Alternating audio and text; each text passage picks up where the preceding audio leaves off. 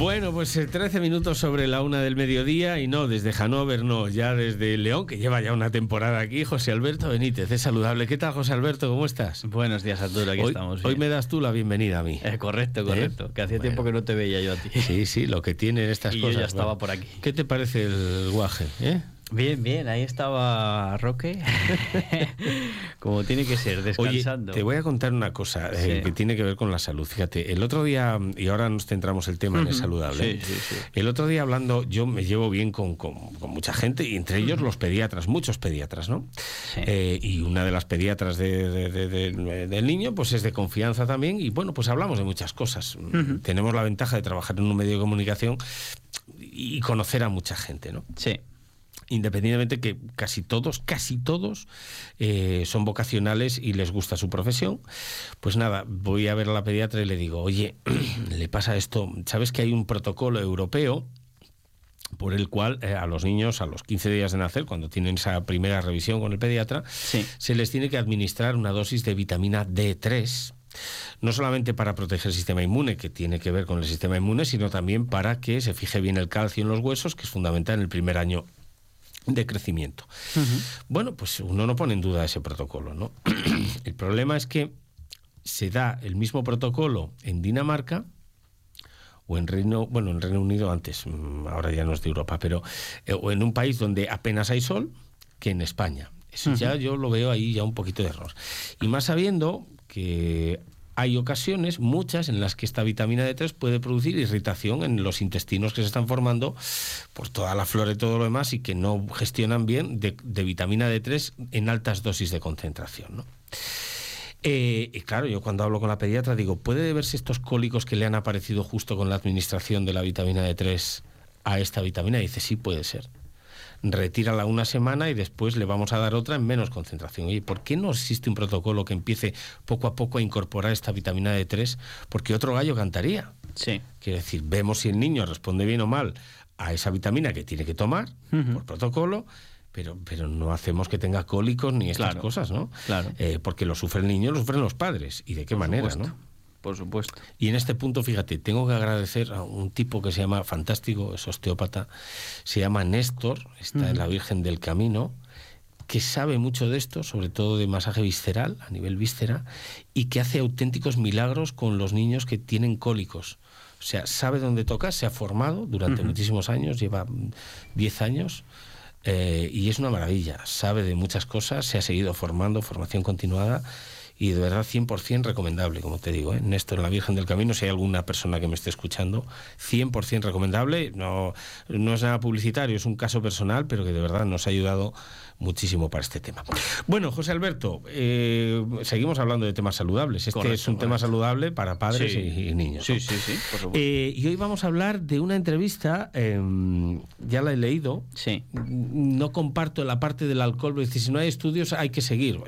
Eh, de eso, de eso iba a hablar, porque aquí se ven intereses. he estado hablando con Jorquera esta mañana, que lo tengo aquí el miércoles de esto también. ¿eh? Ah, perfecto, perfecto. Dicen, no tiene sentido, si no hay estudios, cautela, calma y no recomendemos eso es una de las cosas que tengo anotadas que, iba, que voy a sacar aquí un poco. Y bueno, y la dieta intermitente, pero en todo lo demás, que es un tío. Hmm. Bueno, sí, sí, no, en todo lo demás.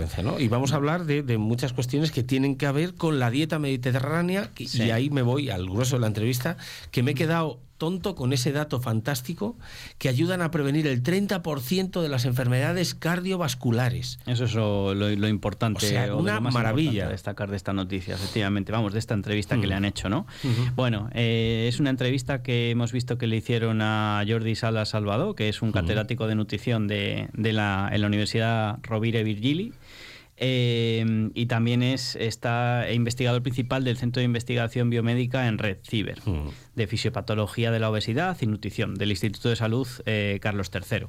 Entonces, bueno, lo primero que comenta es que la, revista... Eh, ya, que siempre me acuerdo de... Mi, que seguro va a escuchar esto en diferido, mi profe de inglés Santos, Santos que nos, nos dijo que o se dice nature o se dice nature. perdón, eh, sí, Neicha, Neicha.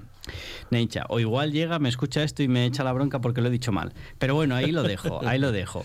Em, total, que va a salir ahí un ensayo clínico que, ha hecho este señor, que lleva 20 años realmente haciendo el, estudio, en el que básicamente lo que estaban eh, intentando observar era si la prevención de la si había una prevención de la enfermedad cardiovascular a través de la dieta mediterránea. Entonces, eh, en lo principal es lo que acabas de comentar tú ahora, los resultados que fueron básicamente que encontraron una reducción del 30% en la incidencia de nuevos casos de enfermedad cardiovascular y de mortalidad, que esto evidentemente supuso una revolución importante porque al final pues cambió las, guías alimentarias eh, mundiales y que claro, eh, siempre se hablaba de que para prevenir la enfermedad lo mejor era una dieta baja en grasa y que ellos tenían la teoría, la hipótesis de que la grasa de origen vegetal que no era tan mala y por eso pues eh, digamos que hicieron este macroestudio que luego han seguido y están ahora mismo en, proceso.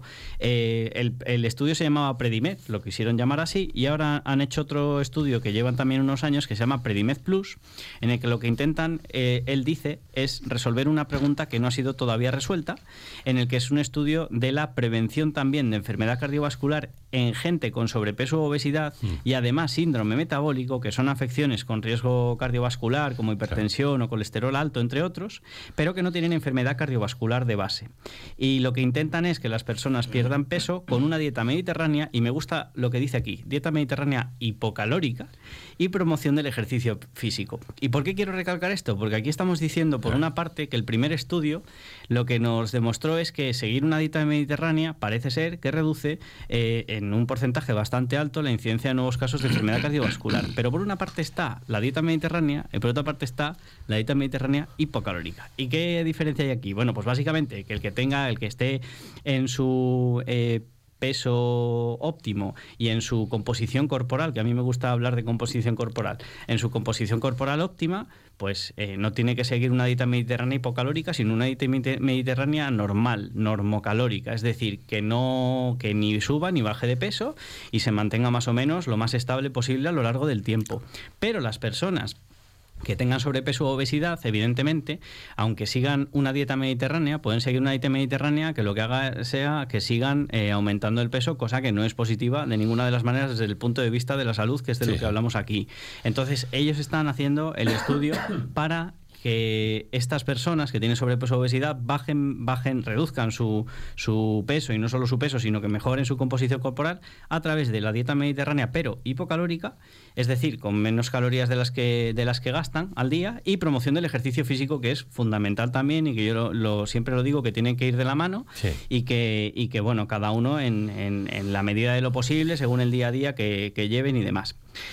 Dentro de, del resto, bueno, él dice que, que aunque parezca una cosa obvia, eh, lo que intentan demostrar que realmente no hay estudios que, que, hayan hecho que lo hayan hecho de la forma en la que lo están haciendo ellos que tiene razón y aquí nosotros siempre decimos que muchas veces los estudios esto sí hay que tener cuidado porque eh, hay muchísimos factores que no se controlan del todo en los que existen hasta el momento y entonces, bueno, pues por eso hay que, en, los, en las limitaciones que siempre aparecen en los estudios, se comenta, oye, pues hay una limitación de que no hemos podido controlar pues lo que sea dentro de este estudio. Entonces, igual hay estudios que dicen, bueno, si cambiamos la actividad física de este grupo de personas, ¿se mejora? Sí, pero ¿y la dieta cómo fue? No sé, no la pude controlar, ¿no? Bueno, pues un poco es ese tema. Con respecto al resto del, de la entrevista, así cosas destacables. Eh, en lo que yo me paré eh, principalmente fue, bueno, por una parte hablan del tema de lo de la adherencia a la dieta y si tomar, por ejemplo, claro, él pone un ejemplo que a mí me parece muy bien porque además es... Déjame un, y, seguimos con esto, ¿eh? pero me parece interesante. Mira, hablando de adherencias y por experiencia propia, es fácil, una vez que comienzas a cuidarte, seguir porque te apetece, pero es dificultoso conseguir cierta adherencia tal y como está establecido ahora mismo, em, y no es culpa de nadie, ¿eh? la culpa es de uno, ojo, no quiero echar la culpa a nadie, pero tal y como está establecido el tema de los ultraprocesados y la publicidad, en un despiste, en un despiste, en un cambio de rumbo de tu vida momentáneo, mm. es muy fácil recaer, sin querer. Totalmente. No es que sea fácil la adherencia, no, no, sí es fácil. Adherirse es fácil, es verdad pero no tampoco lo ponen fácil los lineales. Quiero decir, es, es sin querer. Y, sin querer, y cuando te das cuenta dices, no, no, aquí voy mal, voy a empezar otra vez que yo me encontraba mejor antes. Eso es la adherencia, pero... Mm, hay un, hay un lío tremendo ahí. Como nosotros hemos dicho aquí en algunos programas, vivimos en un entorno que se llama obesogénico. Sí, sí, sí, sí, totalmente. Y esto del entorno obesogénico significa que tú vas al supermercado y tienes una facilidad de acceso a los productos que son los menos saludables posibles, ya no solo por una parte a nivel económico, por otra parte por dónde los colocan en el supermercado de forma estratégica que al final nos apetece comprar eso, aunque no íbamos a comprar eso, y luego todo ello también va unido a que... Al cuerpo humano. Sí, que el estrés que nosotros tenemos del día a día y demás nos lleva al final a... ¿Qué hace la dopamina? Mm. ¿Qué hace la dopamina? Cuando uno necesita dopamina, cuando después de tres días sin dormir por X, tú te encuentras descansado, te ¿qué es lo que te da el chute de energía para seguir? Azúcares simples, ultraprocesados, ¡pum! Y dopamina, ¡hala! Y sin querer te metes ahí sin darte cuenta, por cansancio, por... o sea que y el equivalente a esto, para el tema de dopamina, es que salgan de casa y se pongan a caminar aunque sea una hora. Claro, lo que pasa es que, claro, claro, pero te, pilla, Te, pilla, que se te caga, que, no sé qué. es verdad, es así. o sea, que no es excusa, vuelvo a repetir, pero, pero no es fácil mantenerse por, por la sociedad. Pero bueno, estamos trabajando, se trabaja en esa línea cada vez más, ¿eh? gracias a, entrevistas también como esta. Sí, la verdad que sí, yo, vamos, lo agradezco. Eh, claro, él comentó que hay mucha gente que dice, bueno, pero es que yo como frutas, pero es que yo tal, entonces igual dices, bueno, ya, te tomas un, con el tema de los superalimentos a lo que se refiere él, es que, por ejemplo, llega gente y dice, yo he escuchado que el aguacate es buenísimo. y dices, ya, y tomo un aguacate al día, ya, bueno, ¿y el resto qué pasa? ¿no? Entonces, uno no puede eh, tomar 25 donuts y luego tomas un aguacate y pensar que con eso ya se arregla. Bueno, o tomar 25 aguacates diarios porque es malísimo. Claro, es que. Claro. También, también, cuidado con los superalimentos y el exceso de ellos. Eso también, también está bien. Eh, y luego, con el tema del consumo de vino, aquí mm, yo le pego un tirón de orejas a este señor, que en el resto de la entrevista a mí me ha gustado muchísimo, pero aquí él no deja claro, y yo no sé por qué, porque no debería ser así, que eh, el consumo de alcohol, ya sea vino, cerveza o tal, todos los estudios que además nosotros hemos hablado mucho aquí de, ese tema. universitario, puedes decirlo. exacto, exacto. Enhorabuena. Gracias.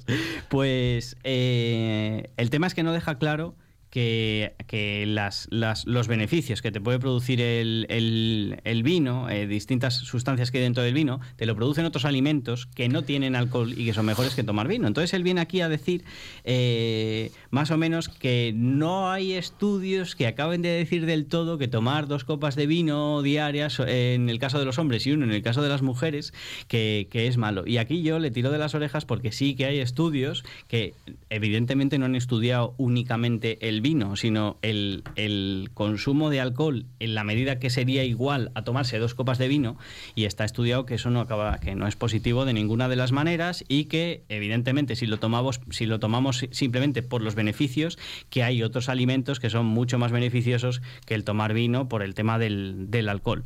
Luego, por otro lado, habla también de algo que nosotros hemos hablado aquí también muchas veces, que hay muchos estudios que eh, sobre la obesidad y eh, sobre el peso y, eh, sobrepeso y la obesidad, y la obesidad en, el mundo en general y la relación que tiene bueno pues con la diabetes tipo 2 y eso. Y viene aquí a decir que claro que hay un el factor socioeconómico y cultural que, está muy muy muy relacionado. Y entonces aquí hay pues un es bastante es bastante eh, complicado el, poder llegar a, a, toda a esta población y, bueno, en definitiva, pues pues eso. Luego, con respecto a cuál es el nivel de conocimiento de, la gente sobre la nutrición. Eh, Los que escuchan este programa, mucho. Exacto. Pero en general dice que es relativamente bajo, que justo es algo que nosotros repetimos aquí. No sé si fue la semana pasada o la anterior con Anaís. Precisamente dije yo: una de las cosas que tiene que haber en los colegios es precisamente educación nutricional, porque tenemos que saber cómo tenemos que comer, por lo menos tener ese conocimiento. Y luego, si uno quiere tomar cosas que no son eh, lo más saludables posibles, que lo haga, pero con conocimiento de causa. Que a mí me lo pregunta mucha gente de, ¿y tú nunca tomas? Digo, no, yo sí. Lo que pasa que tengo conocimiento de lo que estoy comiendo o lo que no estoy comiendo. Te voy a enseñar, y seguimos ahora, ¿eh? un mensaje. Em, esto fue el otro día. Vamos a hablar del Licobacter con el doctor Jorquera, digestivo una eminencia, Correcto. salud hepática, decálogos, que ha publicado en Nature también, eh, por cierto. Y el otro día veo esto y se lo envío al doctor Jorquera. El uso del vino, esto es un anuncio real de hace, de hace mil años. El uso del vino a dosis moderadas, decían, no es peligroso. Beba en cada comida en cada comida, beba una botella de tres cuartos de litro. ¡Ay, la madre! O sea, eso era en España un consumo moderado de, vino. Una botella de tres cuartos en cada comida. evidentemente, ese patrón dice Jorquera que existe. Es decir, la gente cree que tres cuartos de litro de vino, una botella en cada comida, no es mucho. Y mm. cuando van a Jorquera muchas veces, si yo no bebo mucho, doctor, si ah, me bebo solo una botella diaria de vino. Claro, creemos que es poco y no lo es. Correcto, y aquí está el problema, que seguimos tirando de esa cultura que teníamos con respecto a la dieta mediterránea. Por eso no es bueno propiciar, si no hay estudios, el decir que no se sabe. Es decir, sabiendo que es excesivo. él tenía que haber dado un mensaje mucho más fuerte. Cualquier caso, es una, una evidencia y una pasada de entrevista. No, no, por este, supuesto. Solo este pongo esa queja y bueno, al final del todo, que habla del ayuno intermitente, que aquí nosotros lo hemos tratado muchos días y que él dice que no hay suficiente evidencia aún y que la que hay es controvertida y eso no es verdad. Eso lo podía decir hace siete años u ocho, mm. pero a día de hoy, pues. Es difícil leer todas las revisiones sí, porque habrá 100.000, es muy complicado. ¿eh? No, ya digo que yo, quitando estos dos peros que le ponemos, lo del vino y esto, yo el resto me parece una entrevista muy buena y evidentemente los bueno, Y aparte, aunque se equivoque, no sé si se mm. equivoca o no, es una persona con solvencia autorizada para poder equivocarse. Sí, sí, Porque hay otros que lo dicen no, no. y no tienen ningún tipo de autorización. Eso también, eso también. decir que las cosas también, eso también. ¿no? no, pero muy bien, la verdad que me ha gustado. Muy bien. Pues que lo diga yo, por ejemplo, no soy voz autorizada. es verdad, me pueden decir y dar y hacen bien. Yo siempre le digo a todo el mundo que diga quien lo diga, incluso aunque lo diga yo en algo determinado, que duden de ello y revisen y se informen y demás. José Alberto, un placer, enhorabuena, enhorabuena por ese nuevo logro que has conseguido en tu vida, eh, profesor. Eh, y el próximo lunes hablamos, gracias. Y a todos ustedes,